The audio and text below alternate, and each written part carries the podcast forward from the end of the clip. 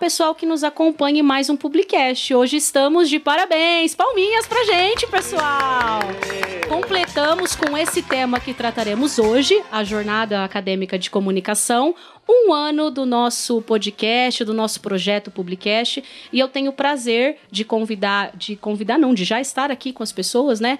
O Marcel, nosso professor, que está sempre aqui conosco, Rodrigo Ziviani, professor aqui na casa também, e com o nosso coordenador, Renê Oliveira. Muito bem-vindos, queridos amigos, direto aqui do nosso estúdio na sala 5C. Obrigada a todos pela presença e vamos falar desse tema tão importante que inaugurou o nosso projeto do podcast. Bem-vindos, boa noite. Boa noite, Renê. Boa noite. Primeiramente, parabéns para vocês dois, principalmente, Fernanda, Marcel, pelo trabalho excelente, cada vez mais é, se propagando, atingindo mais alunos, mais pessoas e vocês aí ficando de cabelo em pé e cabelo branco também, né? De tanta gravação e tanta pauta aí que está surgindo, né? É, o nosso, com certeza isso agrega muito para os nossos cursos aqui da, da faculdade. E muito feliz aí, mais uma vez, estar aqui com vocês muito obrigado, boa noite a todos. A minha vez? Rodrigo. Boa noite a todos, parabéns aos dois também pelo esforço, pelo projeto. Bom, e honrado pelo convite de participar aqui de mais um Publicast para falar dessa jornada, para falar dos convidados, das atrações, dos assuntos e do tema que é muito relevante, né, Fernanda? É isso mesmo. Olá, todo mundo, muito feliz, né? Muito feliz. É, o Gustavo está aqui com a gente sempre, né? Em todas e é, já passou mais de 100 áudios e a gente não aprendeu que a gente não pode falar boa noite. Tô brincando com vocês, tá? É que a gente tá. Como a gente já conversou, né, Fernanda? Que perto dos 100 episódios, que a gente vai chegando nesse estilo de podcast. Né? Então, inúmeras vezes a gente acabou falando boa tarde, boa noite, esquecendo o nome, esquecendo de se apresentar. Então, eu sou o professor Marcelo Moreira, estamos aqui fazendo aniversário de um ano. Eu não esperava, sinceramente, eu acho que não sei, eu acreditava no projeto, mas não esperava que a gente chegar a um ano do jeito que a gente chegou. Que a gente só foi melhorando, né? Colocando notícias, colocando o formato Drops, que é o formato do áudio menor. E hoje a gente veio falar da jornada acadêmica desse ano, 2019. Vamos lá? A jornada, então, pessoal, foi o que inaugurou o nosso. É, a gente brinca, né? Que é o nosso podcast asterisco 00, o piloto, né? A gente veio aqui numa experiência fazendo ainda, é, sem ser um projeto que hoje faz parte do NUCOM, que faz dentro de um, de um contexto maior. E estamos aqui para falar então da nossa jornada que acontece dos dias. Quem me dá a cola aí, pessoal? 21, 21 22, 23 e 24. 24. Isso. Do 10. E cada uma das pessoas que estão aqui, Marcel, Renê, o Rodrigo, o eu, né, também vou me colocar aqui dentro. É, cada um teve uma participação muito importante dentro é, do, do, fechamento do tema. Então a gente vai conversar um pouquinho como que a gente chegou nisso, é, como que surgem as ideias. A gente ouve alguns alunos, algumas as sugestões a gente consegue fechar, outras a gente não consegue por conta de agenda, por conta de compromisso nosso, por conta de compromisso do próprio profissional. Mas então a nossa jornada tem um tema maior que a gente chama de um, de um guarda-chuva, né? Onde a gente tenta jogar alguns temas que estão correndo aí. A gente vai falar um pouquinho de comunicação inovação, certo? Certo. Renê, comenta aí como é que vai ser a nossa jornada. Legal, é a nossa, vamos dizer assim, segunda edição nesse formato, né? É um formato onde a gente decidiu ano passado escolher um tema. Dentro desse tema a gente trazer várias abordagens, é, trazendo um formato aí de talk show, de oficinas, de palestras, é, de shows de entretenimento. É, esse ano nós vamos ter uma exposição fotográfica dos alunos, enfim. Então a ideia realmente é que a gente fuja daquele formato tradicional de semanas acadêmicas, né? Que da nossa época, vamos dizer assim, que era um monte de palestras e às vezes entediantes, para algo mais interativo, algo que possa falar mais a linguagem do nosso público, dos nossos alunos, que cada vez mais estão, é, vamos dizer assim, querendo algo mais prático, mais rápido Exato. e que não tome muito o tempo deles nesse sentido, né? É, é a questão aí geracional, eu entendo. Então, estou muito feliz aí com o nosso tema. Esse ano é inovação, como você já disse. É, apesar de que eu acho que cada vez mais nós vamos falar de inovação. Inovação antes era algo que era um, um ponto que diferente. Hoje a inovação já é, né, a inovação antes era um diferencial. Hoje a inovação hoje é, é fundamental. É pilar já. É um pilar já. Então, se não tem inovação, não serve, vamos dizer assim, né? E a comunicação, e como que a gente inova em comunicação? É essa pergunta que a gente, inclusive, vai tentar responder aí. Eu descobri por meio dos nossos palestrantes e oficinas, né? E aí, no meio de tudo isso, a gente está aqui com o Rodrigo, que ajudou muito a gente. É, eu vou usar uma expressão no fechamento, né, do, de algumas pessoas que foram indicadas aqui. E eu brinquei com ele que eu falei: Nossa, Rodrigo, muito obrigado, porque ele teve um papel fundamental, então, em convidar algumas pessoas. É, e por ele ser do mercado, ele está atuante também nessa área, ele tem esse olhar diferenciado para trazer, então, é, esse pessoal e deu umas boas dicas para a gente. Queria que você falasse para a gente de quem que você trouxe, quem que você recomendou.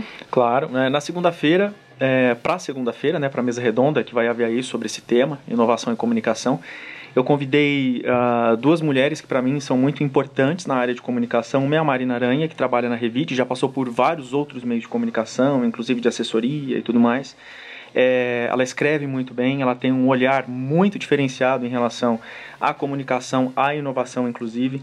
Ela escrevendo para a Revide, que é uma revista que hoje se mantém no mercado, apesar né, de tudo, e que é obrigada a se reinventar ano após ano, né, por conta de ser uma revista, de ser um meio de comunicação tradicional. Então ela tem muito a acrescentar.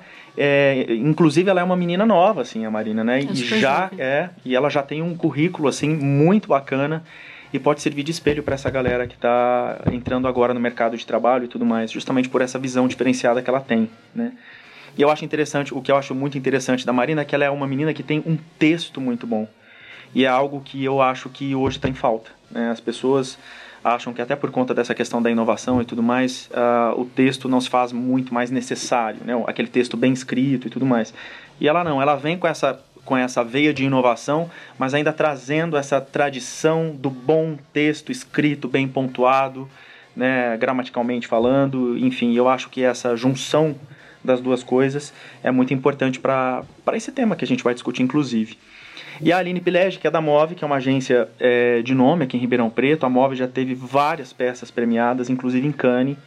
E a Aline é uma profissional também com muitos anos de estrada e ela tem uma é, um portfólio muito interessante e como ela já tem alguns anos de estrada, ela, ela pode dar esse panorama para a gente de como essa linguagem é na publicidade vem mudando ao longo dos anos, que tipo de adaptações eles têm feito nas próprias peças, nas próprias campanhas, o que mudou de quando ela ganhou o Cane, por exemplo, para hoje, né? Que papel tem o texto hoje na peça publicitária? É mais texto, é menos texto, é um texto mais criativo, né? É um texto que incorpora novas linguagens hoje da era da internet, das redes sociais, enfim. Eu acho que são questões relevantes e que ela vai poder falar com muita propriedade sobre. Fora os outros também convidados, que aí vocês uhum. podem falar melhor do que eu. Vou, já vou conversar com o Marcel aqui. Aí é. você trouxe também, fez o convite que foi prontamente atendido do Chico, que vai falar de um tema muito legal também na terça-feira, né? Isso, o Chico Ferreira atendeu, como você disse, prontamente o convite. Ele estará aqui na terça-feira para falar sobre essa questão de inovação. O Chico, ele é, é, todo mundo conhece, mas eu acho que vale ressaltar que ele já passou pela IPTV, ele, ele foi há muitos anos, né, por muitos anos, da Globo. Né, hoje ele é da, do Grupo Record, da Record TV. Ele apresenta o SP Record hoje ao lado da Flávia Querello, que também foi da IPTV. A Flávia é a esposa dele e eles, é, eles têm uma estrada muito interessante, assim, no meio televisivo principalmente. E tem acompanhado de perto essa necessidade da televisão mudar a linguagem e dialogar cada vez mais com redes sociais, com internet, com novas mídias e tal, para continuar se mantendo de pé inclusive financeiramente, né? Então, e ele vai trazer uma série de questões interessantes e de dúvidas que muitos têm ainda, como por exemplo, será que a internet vai mesmo engolir a televisão? O que é esse multiplataforma? O que é essa se realiza? Exatamente, multiplataformas, como como a TV hoje se posiciona, né, diante desse cenário multimediático? Se perdeu a importância, se ganhou a importância, se agregou? Se se repaginou. Se repaginou, se né? Ressignificou, né? Exatamente, com certeza ressignificou. Mas ele vai falar melhor sobre isso no, no dia dele ali na terça-feira. Antes da gente passar uma um, por todos todas as etapas rapidinho, eu quero agora o parabéns pro Marcel, que é o nosso Jornada Man.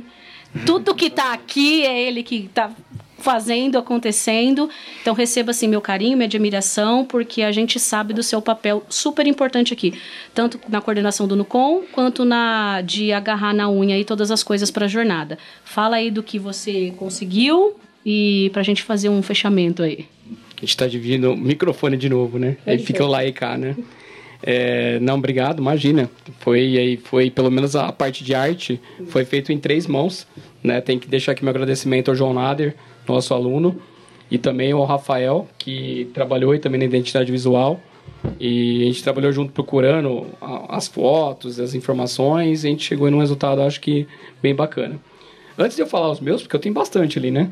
Eu vou, eu vou falar do pedir pro coordenador falar dele, né? No mesmo dia do Chico Ferreira.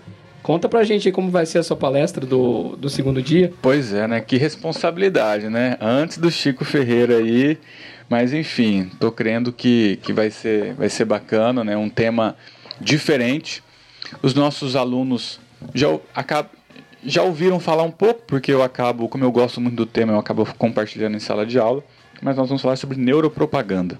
É, como melhorar a efetividade que, que é a, a neuropropaganda? Na verdade, a neuropropaganda é uma vertente do neuromarketing, e o neuromarketing é, é a interação dos estudos de comportamento do consumidor alinhado com as técnicas de neurociência. Falei grego agora, Bem né? Bacana, hein? Show de bola isso aí.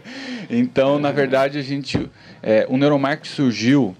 Então, antes de falar da neuropropaganda, é importante só contextualizar o neuromarketing. Ele surgiu com a ideia de a gente usar ferramentas de neurociência, por exemplo, ressonância magnética, é, eletroencefalograma, é, dentre outros, resposta galvânica da pele e eye tracking, é rastreamento ocular, para a gente identificar numa perspectiva cerebral o comportamento do consumidor. Com isso, a vertente neuromarketing surge a neuropropaganda, que é usar esses equipamentos para testar a propaganda, para verificar o que é eficiente e o que é efetivo dentro de uma propaganda. E esses estudos são recentes. A, a neuropropaganda está aí a, a, como, como estudo mesmo há uns 5 anos. É, então, aqui pela Estácio, por exemplo, eu sou bolsista produtividade é, com esse tema de neuropropaganda. É, eu fiz um projeto para que a gente pudesse é, avaliar o que, que de efetivo a neuropropaganda está contribuindo. E eu levantei muitas informações bacanas e eu vou trazer isso para o pessoal na palestra, mas já dando uma palhinha aqui para vocês, spoiler. vamos ter aqui um spoiler, né? É, o que, que efetivamente torna. Então, qual era a ideia da minha pesquisa? Entender o que, que realmente torna. o que é atrativo para o cérebro.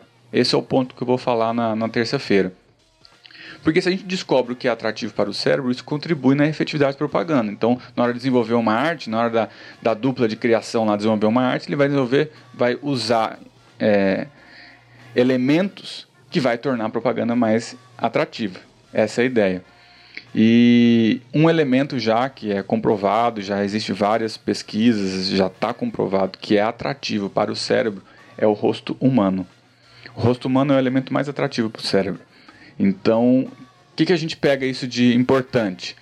Na hora de desenvolver uma arte, criar algo, sempre criar algo relacionado com a imagem de um rosto humano. Isso vai tornar a imagem mais Humanizar atrativa. Arte, isso vai tornar isso vai tornar a arte mais atrativa. Então, por isso que você percebe, você vai começar a perceber, por exemplo, rosto humano e a marca da empresa do lado do rosto, porque o rosto atrai e leva a, a, a visão para a marca e assim por diante. Agora a pergunta, por que, que o rosto humano é atrativo? Talvez você esteja me perguntando isso. Aí, isso é uma coisa que volta lá no passado, nos primórdios. Existe uma teoria que diz sobre o cérebro reptiliano, é o cérebro trino Sim. que a gente fala. É, apesar dessa teoria já ser um pouco não aceita tanto por ela ser simplista. Mas qual que é a ideia do cérebro reptiliano? É o cérebro antes do homem ter aprendido a usar a linguagem. E alguns pesquisadores eles dizem o seguinte, que o, o homem aprendeu a enxergar a imagem, a fotografia, vamos dizer assim, há muito mais tempo do que ele aprendeu a falar e escrever. Então, por causa disso, o, e, e, na pré-história principalmente, não tinha linguagem, não tinha escrita, então o homem se comunicava, se comunicava por meio do rosto. E, e isso é, é, muito verdade. Se você olha para um rosto, você, se vocês olharem aqui para mim, é, inconscientemente, as minhas expressões é, faciais vocês estão fazendo uma leitura, o cérebro de vocês está fazendo uma leitura da minha expressão facial para que vocês possam identificar a emoção que eu esteja transmitindo, para que vocês possam entender a mensagem que eu estou transmitindo. Como não tinha escrita, como não tinha linguagem, era o rosto que se comunicava. Então, é, as pessoas não sabem disso, mas como o rosto humano se comunica, como a nossa expressão facial se comunica. E usam até uma analogia como se o nosso cérebro fosse um Bluetooth, né, que ele se conecta por meio dos da face. É, enfim, a gente não tem muito tempo, mas na terça-feira eu vou deslanchar mais sobre isso. Mas até a física quântica também traz esse ponto da conexão cerebral. A gente está aqui conversando, já estou entrando numa viagem já, né? Ah, nossa, Total. Mas a gente está aqui conversando, mas os nossos cérebros eles estão conectados quanticamente. Meu muito pai. bom, promete essa palestra. Isso é muito bacana, É gente. muita viagem, né? É. viagem achei, boa. É, né, eu não sabia que era dentro do, do neuromarketing. E posso deixar aí referência do meu professor, que foi meu orientador, o Pedro Camargo. Ele uhum. tem livros, e quem procurar ele aí pelas redes sociais vai ouvir muito disso aí.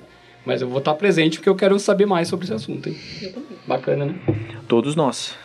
E teremos, além, como o Renê comentou logo no começo, a gente vai ter uma atividade fotográfica, né? A exposição fotográfica, perdão, e a gente vai ter também uma, um, uma coleta, né? Uma doação de sangue, né, Marcel? Que você vai estimular, levar os alunos aí. E queria que você comentasse um pouquinho disso, para depois a gente fechar com hora complementar, onde faz inscrição. E também já agradecer quem a gente não citou, que são dos nossos palestrantes, que também todos prontamente é, aceitaram o convite, é, que a gente está com o tempo mais restrito, mas que são todos muito bem-vindos e, além de tudo, com certeza profissionais que a gente é, ficou muito feliz quando deu o aceite deles. Então, que todos recebam nosso carinho, nosso respeito. É, e estamos muito é, afim de ouvi-los nesses dias de jornada que a gente vai reunir aqui. Fala um pouquinho então da doação de sangue. Beleza, junto aí com. A gente chamou de extras, né? Tem a exposição fotográfica e também na quarta-feira, sete e meia da manhã, é, eu com alguns alunos, né? Os alunos que gostariam, que podem doar, nós vamos para o Banco de Sangue de Ribeirão Preto, a partir das 7h30, na quarta-feira. Então, de manhã, a gente vai fazer uma doação de sangue. 23. Né? Por enquanto, não tem ninguém direcionado, mas provavelmente quando a gente chega lá, sempre tem alguém que está precisando, então a gente direciona para alguma pessoa. Tá? Então, é importantíssimo quem, quem quiser comparecer. Né? Vamos marcar presença lá e tirar algumas fotos. É, também agradecer os outros profissionais, né? rapidamente falando aí do, do pessoal que vai compor a mesa né? O, o Henrique Gomes, o, o Salmo Gardino, o, o Alex Soares no terceiro dia, que vai estar tá dando aí uma oficina também.